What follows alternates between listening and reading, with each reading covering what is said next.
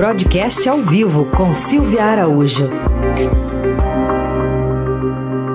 Momento de falar de economia aqui. Oi, Silvia. Bom dia. Oh, oi, Raíssa. Bom dia. Bom dia para você, para Carol, para os nossos ouvintes. Bom, vamos começar falando dessa decisão de ontem do Copom. No fim, se confirmou a redução para 4,25% ao ano na, na taxa de juros, né, Silvia? Pois é, Heisen. E agora o Copom falou, acabou. Pelo menos por enquanto, é, foi dado um fim aí nesse, nesses cortes de juros. A gente teve muitos cortes de juros ao longo do ano de 2019. Iniciou agora é, o ano de 2020 com esse corte de 0,25 pontos e levou a Selic para 4,25% ao ano, a menor taxa, mais um recorde de baixa aí para a taxa Selic. Mas o Copom disse disse que interrompeu o processo de flexibilização da política monetária. O que significa isso? Que foi a última queda é, da taxa de juros nesse ciclo, nesse chamado ciclo de baixa é, da taxa Selic. Então, agora o Copom vai olhar o que vai acontecer pela frente, os reflexos, é, o que na economia se chama a potência da política monetária na economia, vai ver como esses cortes vão se refletir na economia, principalmente aí na atividade, na produção industrial, no crédito, ele sinalizou muito, quer ver essa potência da política monetária é, com relação ao crédito, se o crédito vai ficar mais estimulado com essa taxa de juros é, nesse nível de baixa histórica, como vai se comportar a economia para ver o que, que, ele vai fazer lá na frente. Existia uma crítica, a gente até conversou isso aqui na terça-feira, alguns economistas achavam que o Copom não deveria é, reduzir a taxa Selic é, nesse momento, porque acreditavam que os cortes que foram feitos até o final do ano passado já seriam suficientes para estimular a política monetária e é, para estimular a atividade, principalmente a atividade industrial. Como a gente conversou também na terça-feira, que a gente estava esperando a produção industrial, lembra, Heisen? Uhum. E aí ela veio ruim, né? É. Veio ruim conforme as expectativas. Teve uma queda ali de 1% é, da atividade industrial os dados divulgados pelo IBGE na terça-feira mostraram isso, ou seja, mais um daqueles reflexos de que ah, os estímulos dados pela política monetária com as quedas de juros não surtiu um efeito tão rápido como se era esperado.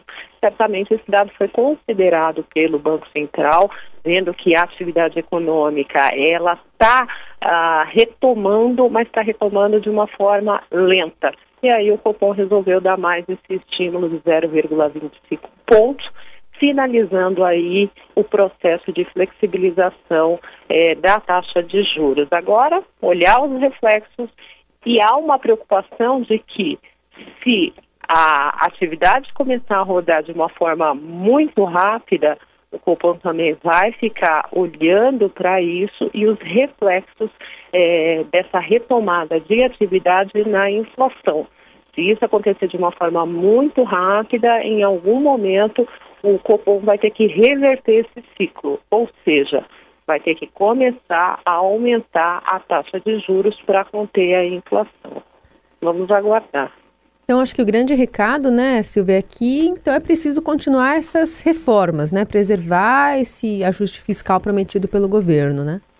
Exatamente, Carol. E o Copom, né, ali no comunicado, logo depois da reunião, é, foi um dos trechos que ele destacou. As reformas precisam ser seguidas, é, esse estímulo todo que foi dado ao longo do ano passado para chegar a essa taxa de 4,25 agora, é, ele é também reflexo da aprovação da reforma da Previdência.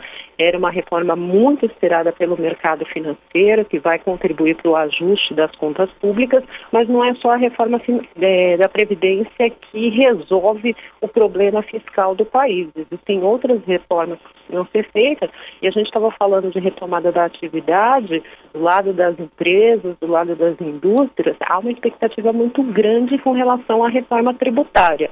Essa é uma reforma que é, vai ajudar na questão da, do, da reformulação tributária no país, não na redução da carga de impostos, mas numa arrecadação mais eficiente para o governo, tanto para o governo federal como para os governos estaduais, de forma que essa arrecadação mais eficiente, ela também contribua ali no ajuste das contas públicas.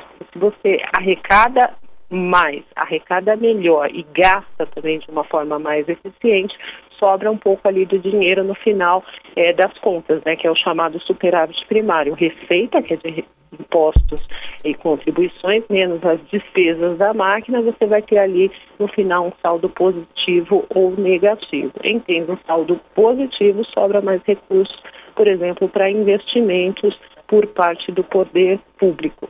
E do lado das empresas, a reforma tributária é bastante esperada há muito tempo, há mais de duas décadas se discute reforma tributária eh, no Congresso Nacional. Vamos ver se dessa vez sai. A gente tem dois projetos tramitando nesse momento, tem um na Câmara e o outro no Senado.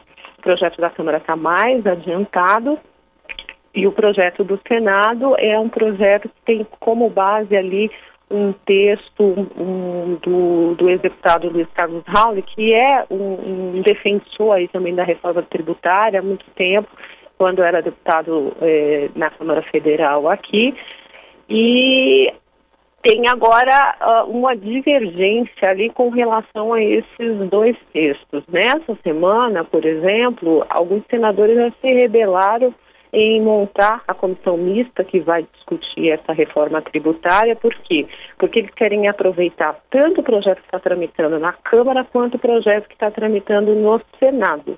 Como esse projeto da Câmara está um pouco mais adiantado, alguns senadores eh, começam a, a, perceber que o projeto da Câmara vai ter um protagonismo maior do que esse projeto que está no Senado. Então, foi feito um acordo ali entre os presidentes das duas casas para a formação de uma comissão mista, mas alguns senadores ainda estão em dúvidas com relação a isso. A expectativa é de que essa comissão possa começar a ser montada a partir da semana que vem. Uhum. Aliás, é, ontem chamou a atenção nessa entrevista que o presidente Bolsonaro deu aqui ao Estadão, a Jussara Soares, ele falou justamente sobre a reforma tributária, mas nas entrevistas anteriores ele vinha concentrando um foco na administrativa, né? É... Pois é, são as duas reformas que, que estão aí como prioridades na, nas duas pautas, né? Na pauta do Congresso, também na pauta do Executivo para esse primeiro semestre do ano. A reforma administrativa e a reforma tributária. É. A reforma administrativa, Carol, o grande, a grande pedra no meio do caminho é a própria bancada dos servidores públicos no Congresso Nacional, né? E a da tributária, o... querendo ou não, essa guerra comprada aí com os governadores também acirra ainda mais, né, os ânimos. Então, você tem duas, na verdade você já tem aí uma pedra no caminho da reforma tributária e também uma pedra no caminho é, da reforma administrativa. Para você ter uma ideia, presidente da Câmara, Rodrigo Maia, ele disse nessa semana que a reforma administrativa que o Congresso vai, vai olhar, vai tratar e vai tramitar, vai ser aquela reforma que o Executivo mandar.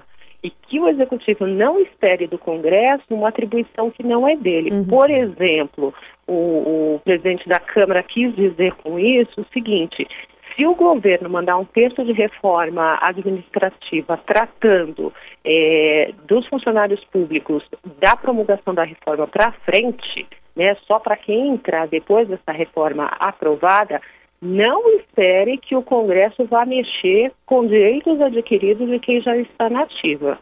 Então, o recado foi dado pelo presidente da Câmara, o texto que vai ser trabalhado vai ser o texto que vier do Executivo.